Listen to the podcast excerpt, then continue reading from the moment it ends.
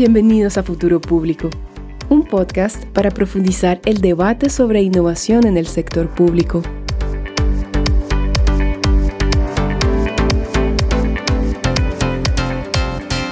Hola, hola, bienvenidos a Futuro Público. Yo soy Alberto Burs. Y yo soy José Díaz. ¿Cómo están? Y gracias por escucharnos en nuestro episodio número 4. José, ¿de qué vamos a hablar hoy día?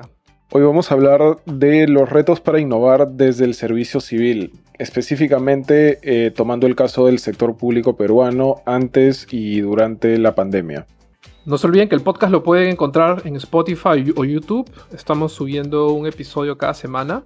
Y también nos pueden encontrar en redes sociales, eh, específicamente en LinkedIn eh, como Futuro Público. Y en Twitter a mí me ubican con la cuenta arroba Mendoza y a mí me encuentra como arroba Alberto Burs, todo junto. Y en el episodio de hoy contaremos con un invitado, Juan José Martínez Ortiz. Él es peruano y con un amplio recorrido en la gestión pública del Perú. Hola Juan José, ¿cómo estás? Hola, ¿qué tal? Es un gusto estar con ustedes. Muchas gracias por la invitación. De nada, más bien gracias a ti por, por darte el tiempo. A ver, para presentarte brevemente, eh, Juan José es abogado por la, por la PUC, la Pontificia Universidad Católica del Perú. Es magíster en Derecho por la New York University School of Law. Cuenta con estudios de maestría en Economía y Regulación de Servicios Públicos. También se ha desempeñado eh, como secretario general, secretario ejecutivo y asesor en diversas entidades del sector público y privado. Uno de sus cargos más recientes ha sido la presidencia ejecutiva de Servir, que es el órgano rector de la gestión de recursos humanos en el Estado peruano. También es docente universitario y especialista en procedimiento administrativo disciplinario, gestión pública, sistemas administrativos del Estado, regulación de servicios públicos, análisis económico del derecho, entre otros. Genial. Está hay, hay bastantes cositas para... Ha, hecho de todo, básicamente, en el sector público. Em, digamos, eh, en todos estos años de experiencia, me imagino que, o sea, has visto cuáles son también las, las limitaciones, em, digamos, de los servidores públicos, ¿no? Dentro, o sea, para hacer sus, para hacer su trabajo, básicamente, ¿no? Este, ¿cómo ves eso después de, tanto tiempo, no? ¿Hay, ¿Algo ha cambiado? ¿Está más precaria, está más precario el trabajo público o...? Sí, yo yo ahí diría dos cosas.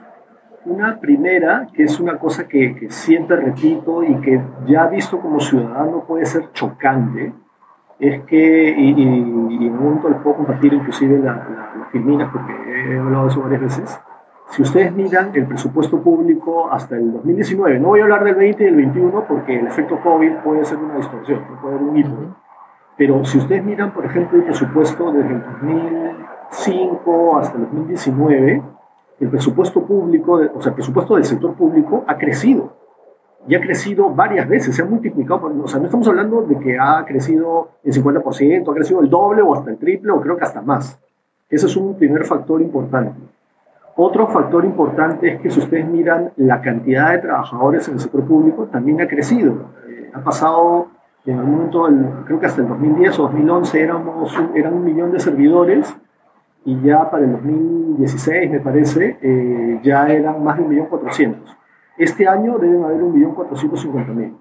Y si también miran la composición porcentual del porcentaje de presupuesto, ya sea eh, como porcentaje o como magnitud, cuánto se paga en beneficios económicos a esas personas, también la tendencia es creciente. Entonces, vistos del lado ciudadano, uno diría, pucha, si hay más plata, si hay más gente, si les estás pagando mejor, ¿Por qué eso no se nota o no se siente? Y, no me remito solamente al tema de salud, que ahora todo el mundo está tan pendiente por lo que estamos viviendo, sino en general, en cualquier tema eh, de, importancia ciudadano pública, seguridad, educación, justicia, se siente que o estamos estancados o hay retrocesos.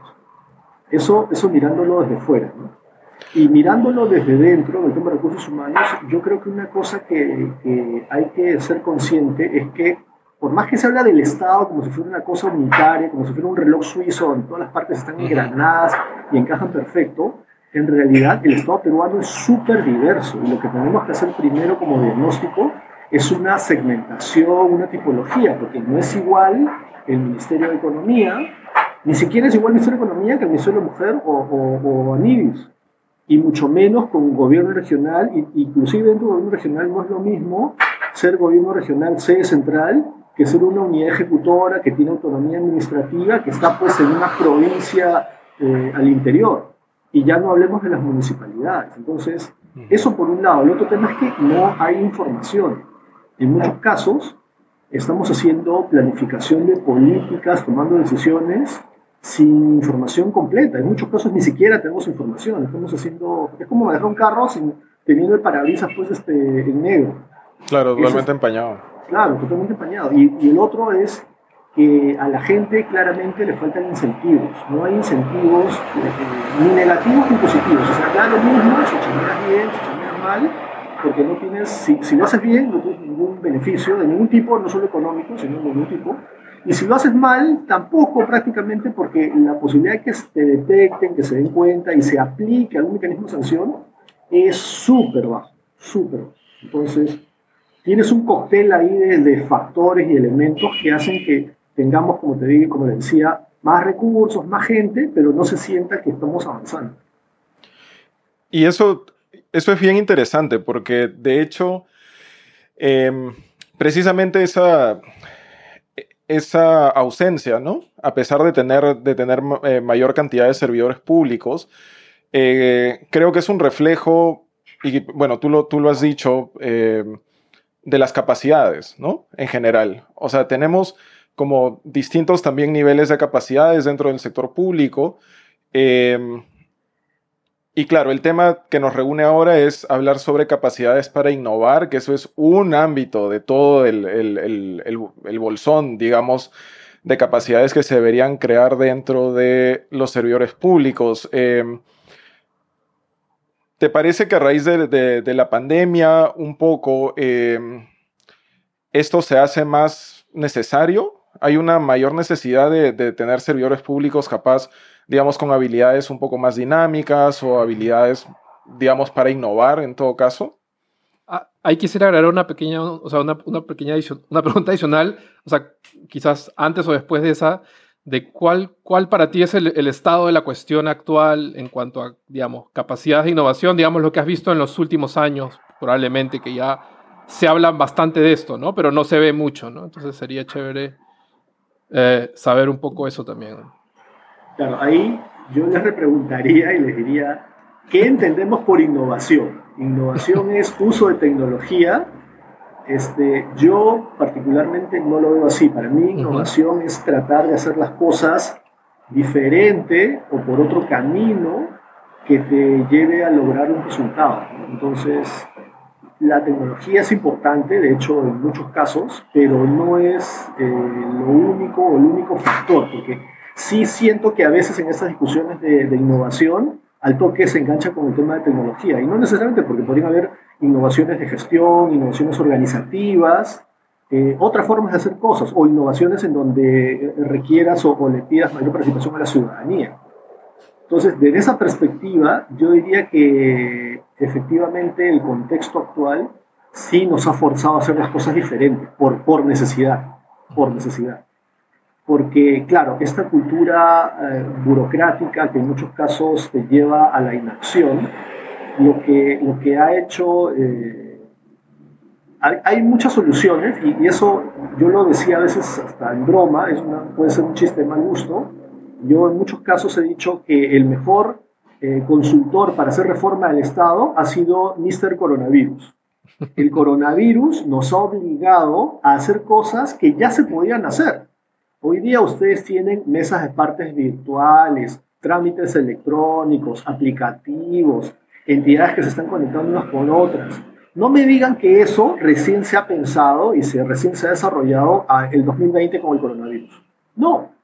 Todas esas posibilidades, o, reuniones por Zoom, o como estamos teniendo ahora, reuniones remotas en donde ustedes están en Europa y yo estoy aquí en, Perú, y, y nos podemos conectar. Eso ya se podía hacer, pero justamente la conducta burocrática de bloqueo no, no nos permitía. La necesidad ha hecho que, que, hagamos estos cambios.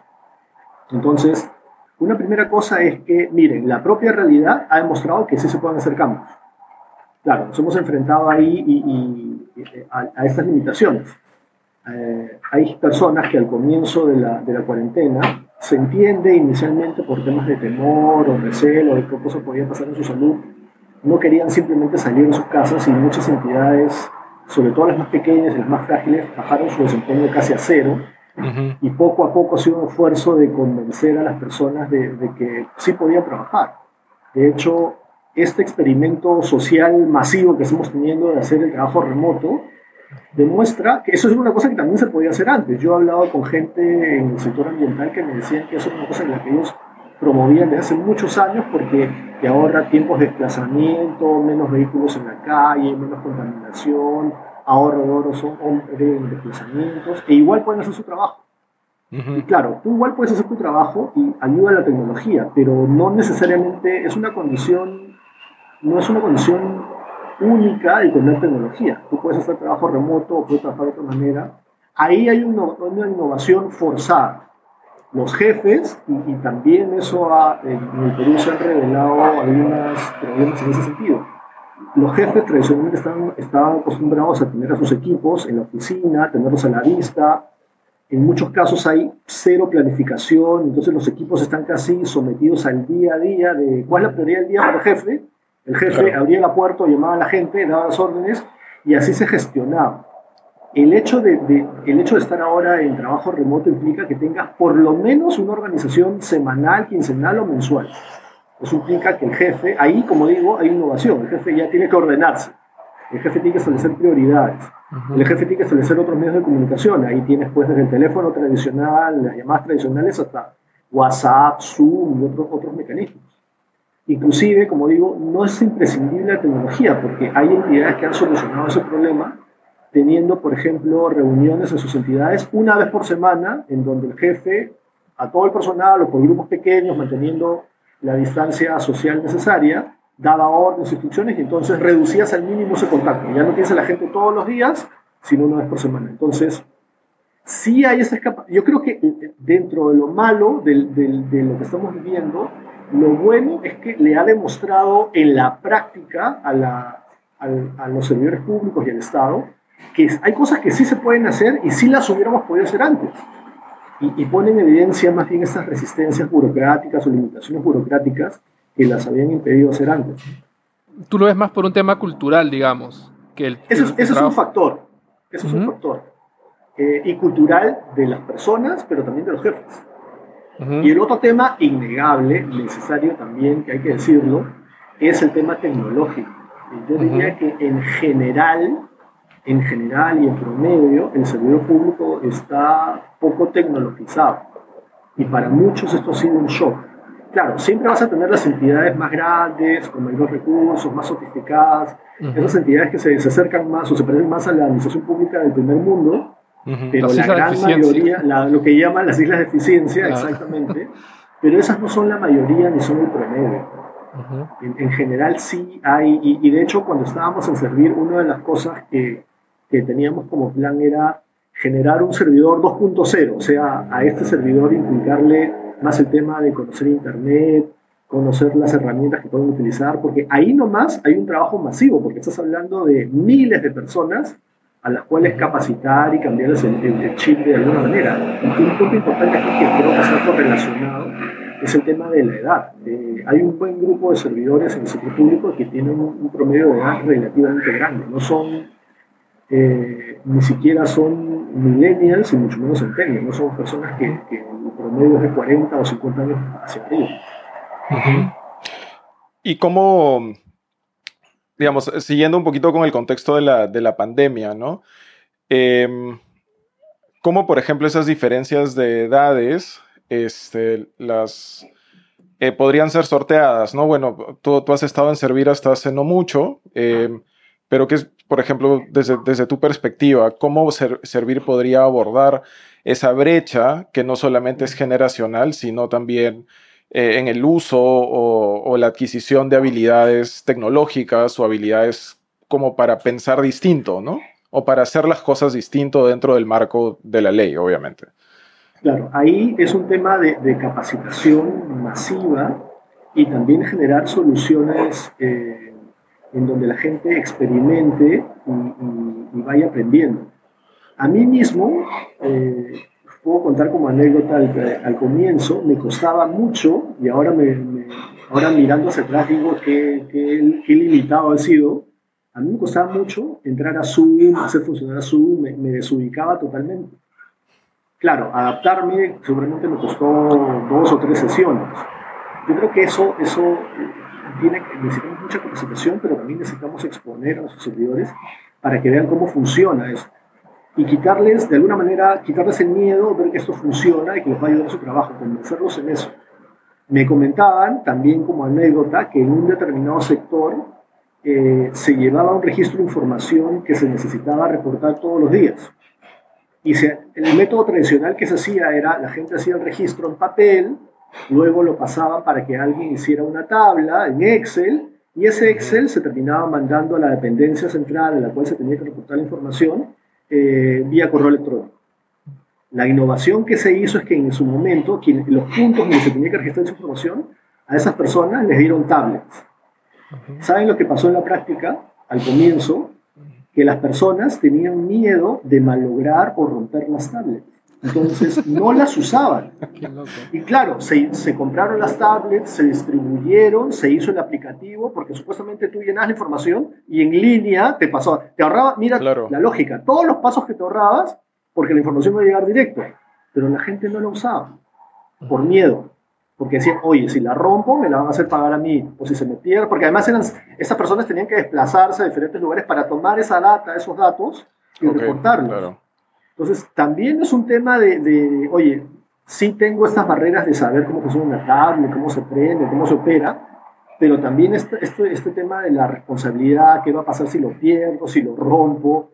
Eh, fíjense cómo una buena solución cuando llega a la cancha no funciona necesariamente como se había planeado. Y ahí se tuvieron que hacer ajustes porque había pasado un mes en que se había implementado la solución y la data seguía llegando tarde, la data llegaba una semana tarde. Entonces decía, pero ¿cómo es posible? Se llegar en el día, en línea. claro. ya al cierre.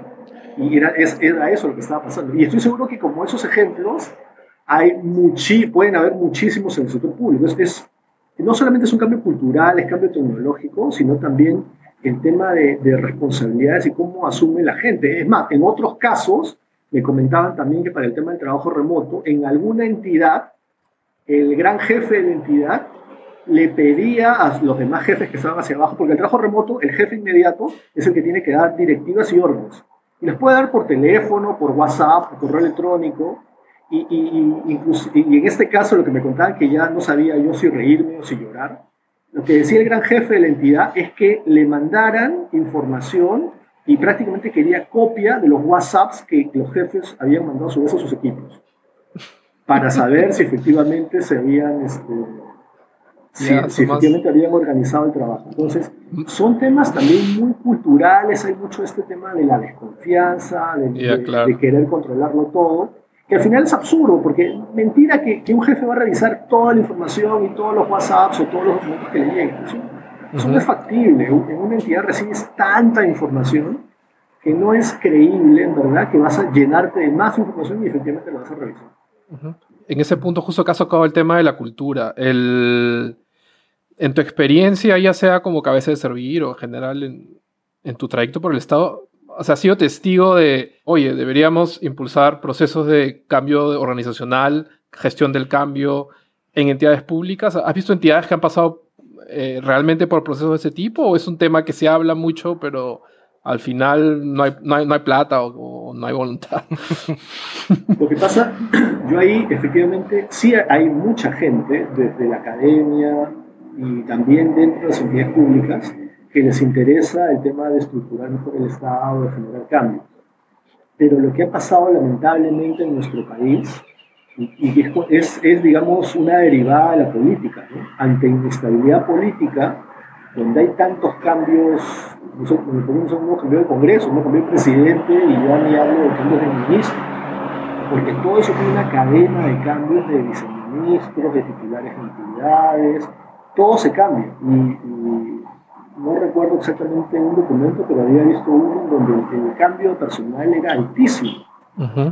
Entonces, esos esfuerzos de repensar una entidad, de pensar en organización, de pensar en innovación, de hacer cosas diferentes, en ese contexto no te da, no te, no te da, no es tu prioridad, deja ser tu prioridad. Tu prioridad es, es como, para, hacer la analogía, ¿no? es como ser un bombero en donde tú sabes que tienes que cambiar el camión, tienes que rediseñar la estación de bomberos, a lo mejor tienes que cambiar tecnología para, para que te haría ser más eficiente pero tienes cuatro incendios este, a la vez todos los días.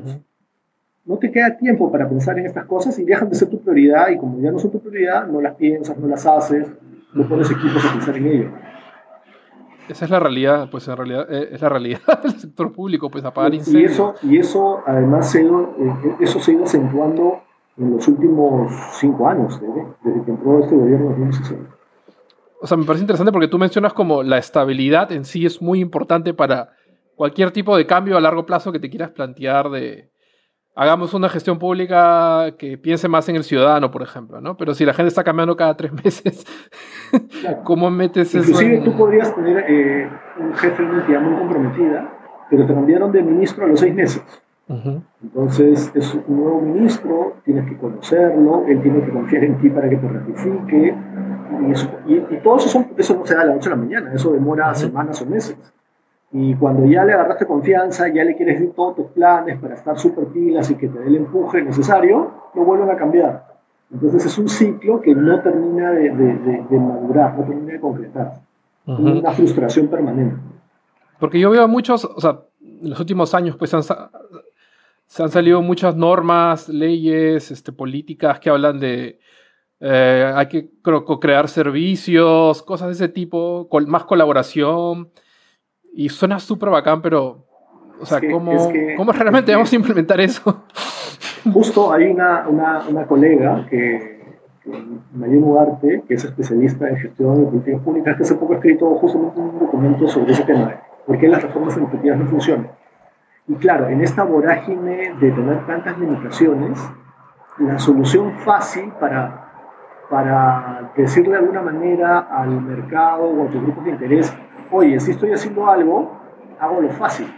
¿Qué es lo fácil? Sacar reglas, sacar normas, sacar directivas.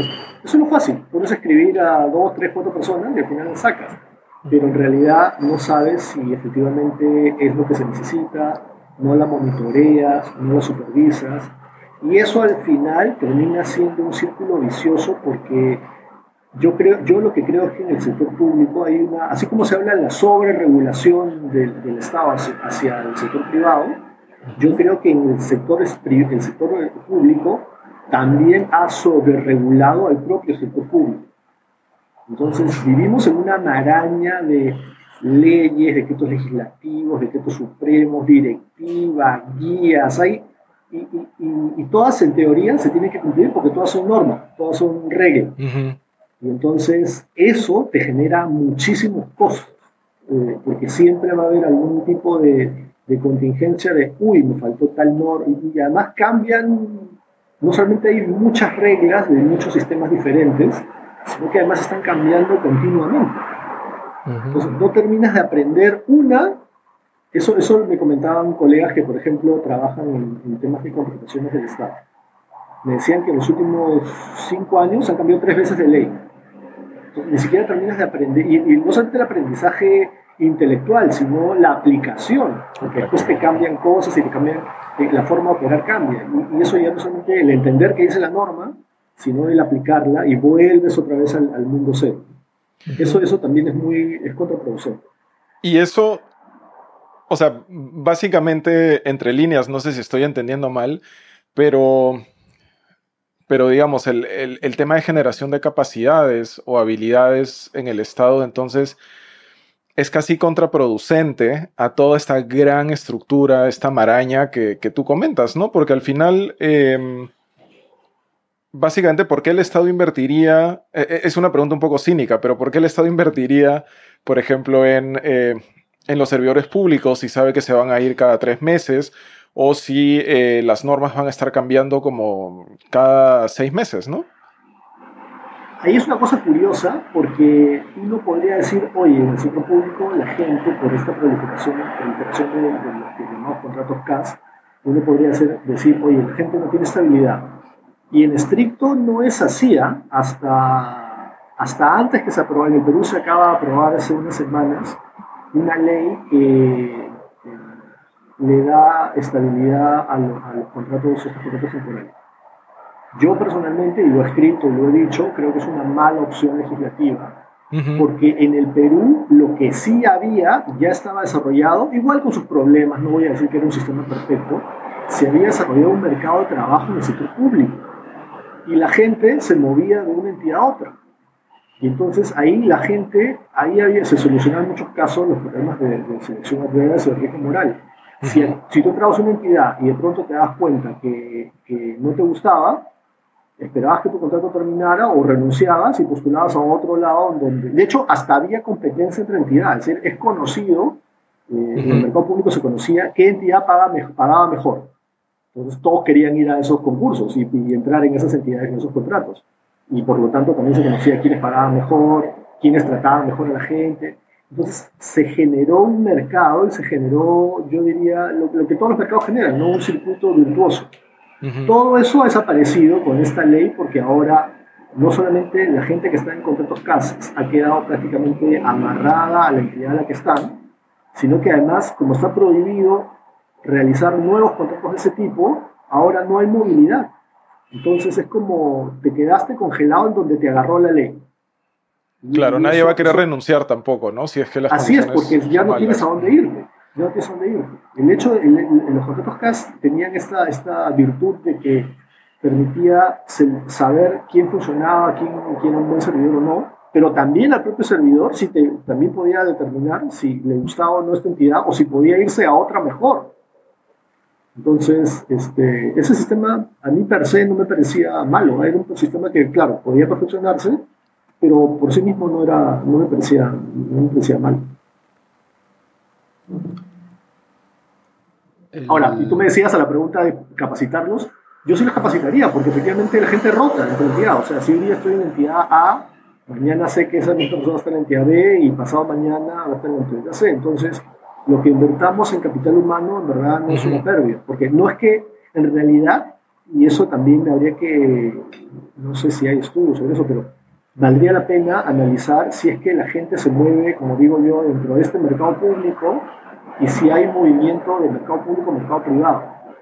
Mi teoría es que el mercado público, o hay gente que se mueve fuertemente en el, mercado público, y son muy pocos los que hacen ese cruce de, mercado público al mercado privado o del mercado privado al mercado público. Yo creo que había un fuerte y un sólido mercado en el, sector público. Entonces tú podrías decir que es una masa que se seguía moviendo, o un universo que se seguía moviendo en el sector público, y entonces igual la capacitación o el invertido humano este, igual iba, iba, a servir. Ahora, ahora que hablas entre esos dos mercados, me gustaría de repente preguntarte eh, sobre una cosa que se suele hablar mucho, que es el tema de cómo atraer talento al Estado, ¿no?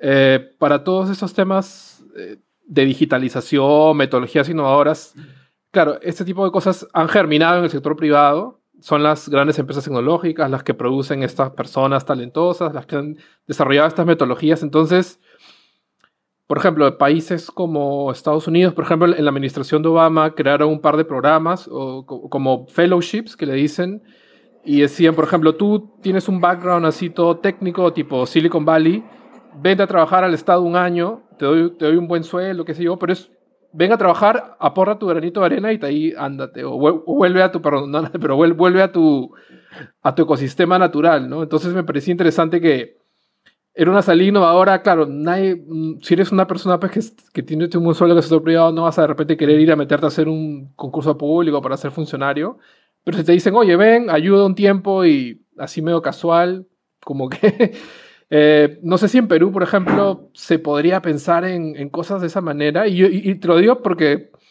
eh, pensando un poco como, el, cuerpo de gerentes públicos, ¿no? Como que es una especie de cuerpo de élite pensado para resolver ciertos temas específicos. No sé si se podría pensar para esos temas de digitalización, innovación, también crear una especie de cuerpo, no sé si élite, pero una figura similar. ¿Es viable o, ahí en los temas en general de, reforma, de innovación en general, no solamente de, la parte tecnológica específicamente, sucede algo bien curioso con el sector público. Yo creo que finalmente es un tema de incentivos, de reglas y de cultura. Las innovaciones o los innovadores suelen ser absorbidos y, devorados, sería la palabra, por el sistema. La cultura y las reglas los terminan. Y en el caso de la... Y, y hay inclusive la visión, y creo que lamentablemente todos los problemas de corrupción que hemos tenido ha exacerbado más esa tendencia de que los del sector público solamente tienen que vivir entre, son como si fueran guetos. Los del sector público no deben hablar con los del sector privado, ni mirar, ni conocer, ni hacer este tema de, de, pasarte al sector privado o del sector privado pasar al sector público, porque se ha generado muchísima desconfianza a propósito de los temas de, de corrupción. Y en el tema de tecnología, a mí me queda clarísimo que los líderes y los que han estado llevando este tema son justamente los del sector privado. Hay un montón, o sea, si tú ves, ya hiciéramos la comparación, ¿quiénes se adaptaron más rápido al cambio tecnológico o las nuevas medidas en, pandemia? ¿Los bancos, las clínicas o las entidades públicas? La respuesta es evidente, pero, pero a nadie se le ha ocurrido eh, mirar qué están haciendo, qué han hecho los bancos, qué soluciones han tenido, qué soluciones han tenido las entidades de, las clínicas o los hospitales privados, porque como digo, esa confianza. Y por otro lado, creo que todavía no cala la idea. Yo creo que, yo creo que la tecnología o el uso de tecnología sería una gran revolución en el sector público. Y de hecho ya, ya se está demostrando con el tema de la pandemia. Hoy día una, primera cuestión que vamos a tener que resolver pronto, creo yo, como Estado es ¿Qué vamos a hacer con esos puestos de trabajo en el sector público que ya no tienen lugar porque este, por, por el cambio mismo que la pandemia ha traído, por el hecho de trabajar en trabajo remoto? Hay, hay muchísimo trabajo manual en el sector público que ahora ya no se tiene que hacer, porque ahora la forma de trabajar cambió. ¿Qué hacemos con esa gente? ¿Qué hacemos si no la podemos reconvertir a pesar de todos los intentos? Hay decisiones que tomar. Eso por un lado. Lo otro es que ahora también la, la, situación ahora está haciendo que toda la información en muchas entidades públicas entre en formato digital. Ya no en formato tradicional, físico, de papel, ahora es en formato digital. Eso a su vez nos da la oportunidad de tener información que ahora puede ser analizada. Ahora hay motores de búsqueda ya y hablemos de, y si pensamos en grande, pensamos en Big Data. Una limitación y parte de los problemas que tiene el Estado es que en muchos casos pedí información y yo podría apostar o podría preguntar esa información que las entidades o que los privados tienen que producir y que es entregada a las entidades públicas, ¿alguien la revisa? Finalmente alguien la analiza, alguien la sistematiza, alguien vincula datos. Eso, teniendo ahora toda esa información en base digital, porque ahora o la información está digitalizada o la utilizas a través de apps y ahora se pueden hacer interfaces, Ahora podríamos analizar esa información, encontrar recurrencias, encontrar problemas que antes a lo mejor no estábamos viendo. Entonces, eso, creo yo, no solamente va a ayudar al trabajo interno, porque va a hacer que el trabajo sea diferente, sea mejor, tenga más calidad, sea más dinámico, menos tiempo, sino que además en lo, que el Estado tiene que hacer regular nos ayuda a procesar información.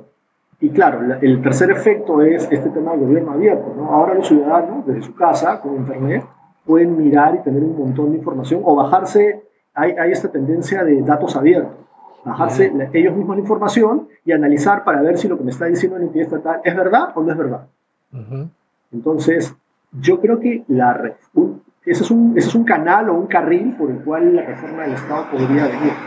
Pero la gran limitación que, que yo veo en este momento es que no encuentro eh, líderes en el sector público que tengan claro ese tema. Puede ser, como decía, puede ser el efecto de lo que decía hace un momento, ¿no? El día a día los mata. Entonces, pensar en esto requiere tiempo, requiere tiempo, requiere cierta tranquilidad. Entonces, ¿para qué me voy a preocupar más en algo que... Lo que pasa con las reformas es que tú, es como sembrar hoy día algo que va a dar sus frutos en un año, en dos años, en tres años, en cinco años. ¿Para qué? Si, si mis tiempos políticos o mis tiempos de gestión son tan cortos, entonces mejor no distraigo tiempo, no distraigo recursos, no distraigo esfuerzo en eso y simplemente sigo haciendo con lo que tengo y como puedo. O sea, eso me hace pensar un poco que de todo este discurso de que sí, la innovación es algo deseable en teoría, ¿no? Todos los, los estados, los gobiernos en todo caso quieren un servicio público, quieren instituciones em, innovadoras, pero cuando lo miras un poco más de cerca, en realidad son pocos los equipos que, que, por ejemplo, se van a dar el trabajo, pero también van a asumir ese riesgo de implementar estos cambios.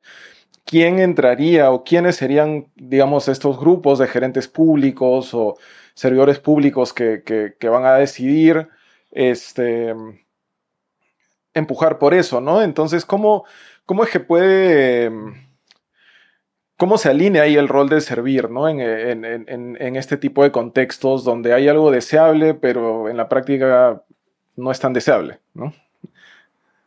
Claro, lo que pasa es que en este tipo de reformas lo que se ha visto a nivel internacional es que tú tienes que tener, digamos, tres ejes o tres elementos que se tienen que alinear para empujar, a veces hay empujones fuertes y a veces hay empujones, digamos, más, más leves, pero para ir avanzando. Entonces, eso de que, de que hay soluciones que se den de la noche a la mañana, que hay la fórmula mágica o que hay la bala de plata, en verdad eso, eso no existe. En verdad lo que tenemos son pequeños, pequeños o grandes avances en diferentes momentos cuando se conjugan, digamos, tres elementos. Una primera son capacidades, o sea, los, los centros rectores en todos estos temas, del tema del que estamos hablando, sea presupuesto, sea recursos humanos, sea tecnología, tiene que estar preparado y tener un, mínimo de herramientas para hacerlo. Lo segundo es que tiene que haber recursos para hacerlo, porque estas cosas en algún momento requieren recursos adicionales y entonces hay que estar dispuestos a hacerlo. Y lo tercero es que tienes que tener lo que llaman un champion, o un white knight, alguien que se compre el pleito por razones políticas o por razones que sean. Y ahí, ahí el tema es bien, bien interesante porque ¿qué determina que surja este champion o este white, white knight? Eh, no se sabe. De hecho, hay toda una teoría de que así como hay emprendedores en el sector privado, y tú dices, ¿por qué hay personas que sí están dispuestas a emprender, con todos los riesgos que implica, y otras que no?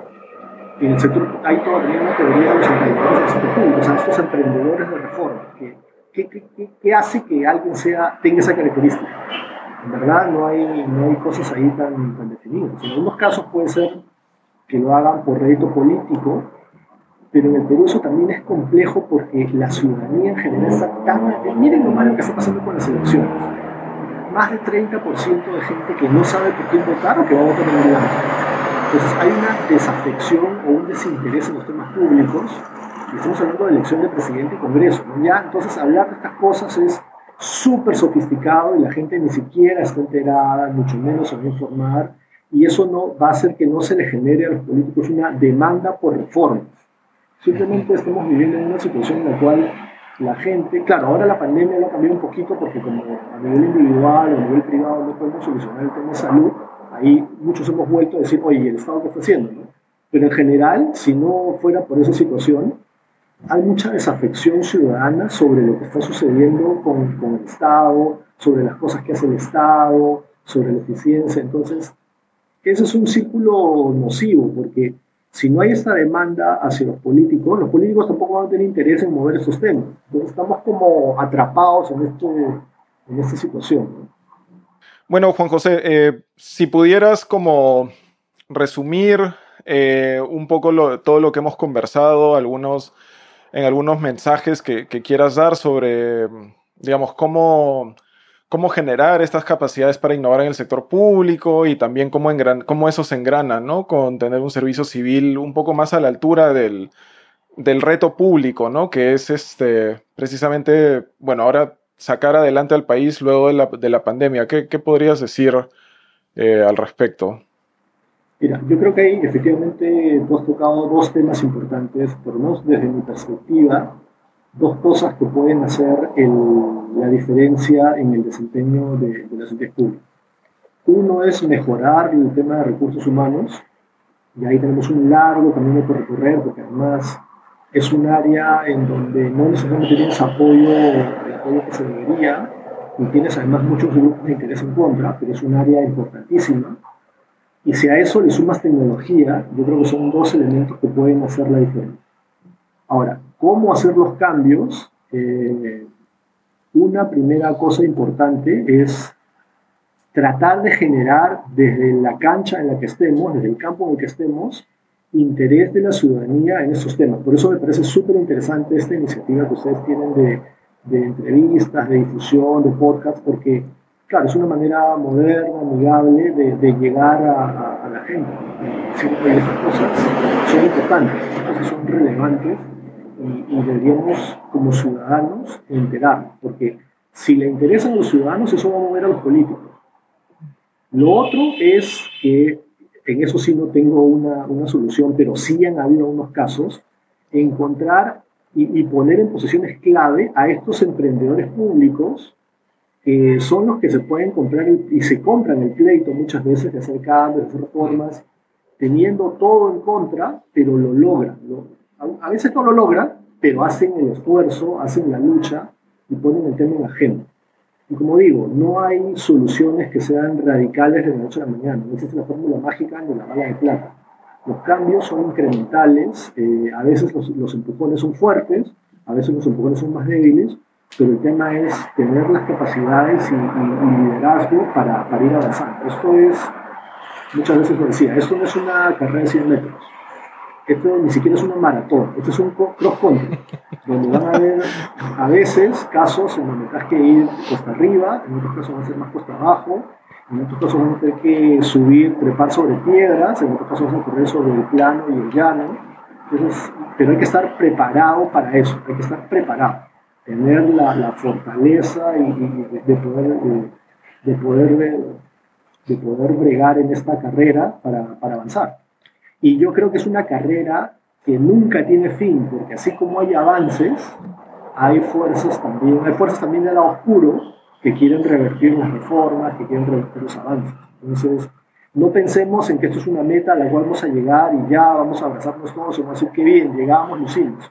No, esto es una cosa permanente, porque así como hay avances, hay retrocesos. Esta, esta cultura que, que engulle y absorbe todo, me ha gustado esa frase, eh, es permanente.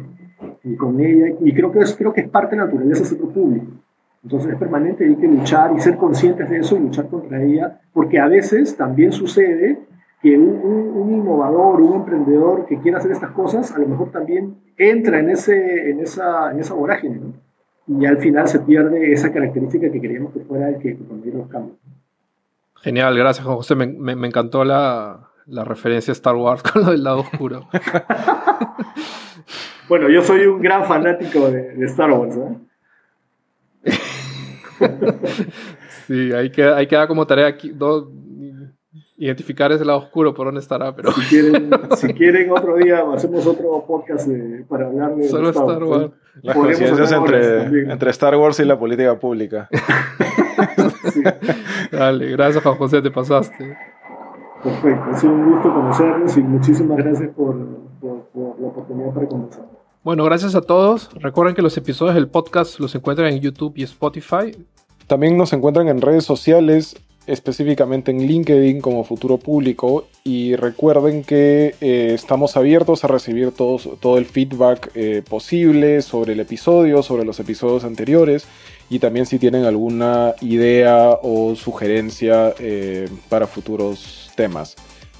En Twitter me encuentran como eh, arroba Mendoza. Y a mí me encuentran como arroba Alberto Burs, todo junto. Y gracias por escucharnos el episodio de hoy y hasta la próxima semana. Chao. Chao.